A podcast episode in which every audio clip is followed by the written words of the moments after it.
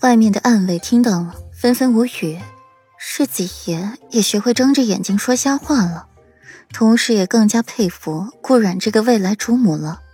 说世子爷是种马，都还没事儿，还活得好好的，还让世子爷这么宠着，他们深深觉得有必要讨好一下顾阮了。还不走？裴玉伸手轻点了一下顾阮的眉心，语气倒是轻快了许多。他还是觉得面前这个能对自己冷嘲热讽、敢骂自己的顾阮更感兴趣，耐心也多了一些。换世子妃的事。还是容后再议。思及此，裴玉不由得觉得好笑，自己还真是受虐啊！对自己温言软语、含情脉脉的顾阮觉得厌烦，骂自己的倒是兴味非常。顾阮局促不安地坐在梳妆台前，任由着身后的裴玉细细打理着自己的墨发、梳辫、挽发。透过镜子，看到了裴玉认真娴熟的手法。顾阮带着酸意开口：“裴世子为女子挽发如此熟练，为多少女子梳过发吧？”裴玉眸一冷，恶狠狠道：“顾阮，本世子真想把你的牙齿一颗颗的全部拔掉。”彼此彼此，可不许只准州官放火，不许百姓点灯。你说的，我为什么就说不得？顾阮到底还是在意裴玉说的话，自己一清白的大姑娘被裴玉贬成那样，心里怎么可能舒服？再说了，他顾然有那么随便吗？他是不看重名声，可也没把自己当青楼女子对待，是个人就就给，他也很挑的。裴玉冷嗤一声，霸道的：“哼，怎么？难道本世子有说错吗？江旭是什么人？”和你结仇的人，你都敢毫无防备的去喝他给的酒，然后还去了别的男人的房间，难道你心里不是正这样想的吗？我顾阮一时噤声，这事他还真没法反驳。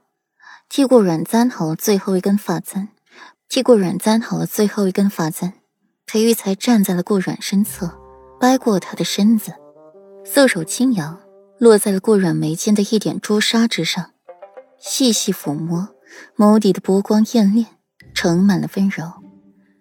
最后顺着顾阮光滑的脸滑下，抬起了顾阮的下颚，俯下身，垂手就要吻住那双唇瓣，却被顾阮偏头躲过，只亲到一张白皙的脸庞。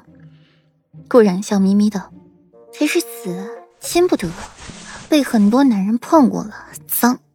顾然明显的看到了裴玉骤变的脸色，眸中笑意渐浓。我不痛快，也不会让你好过。裴玉禁锢住了顾然，不让他乱动，再度对准他的唇吻下，唇齿相依，入骨缠绵。唇分，裴玉眼眸里再蓄满温柔，摸着顾阮再度红润起来的唇，道：“美人气性很大嘛？”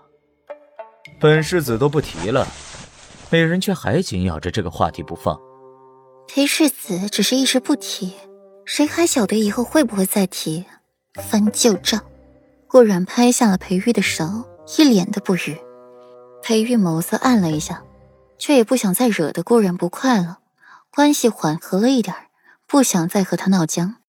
那本世子以后便不翻这些旧账了，美人也不许再说这些。惹本世子生气的话了，好不好？裴玉讨好的亲亲顾阮，用着打商量的语气和顾阮说话，温柔不已。顾阮脸微红，慌乱的转过身子，小声道：“顺着台阶就下了。”裴世子不提，我也不提。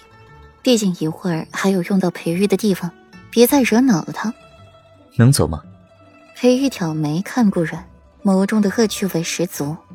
顾然抿唇，自然知道裴玉问的是什么，脸上一烧，认命的回答：“不能走，劳烦裴世子扶我。” 裴玉轻笑，显然是极满意顾然的回答，毕竟这是对自己技术的肯定。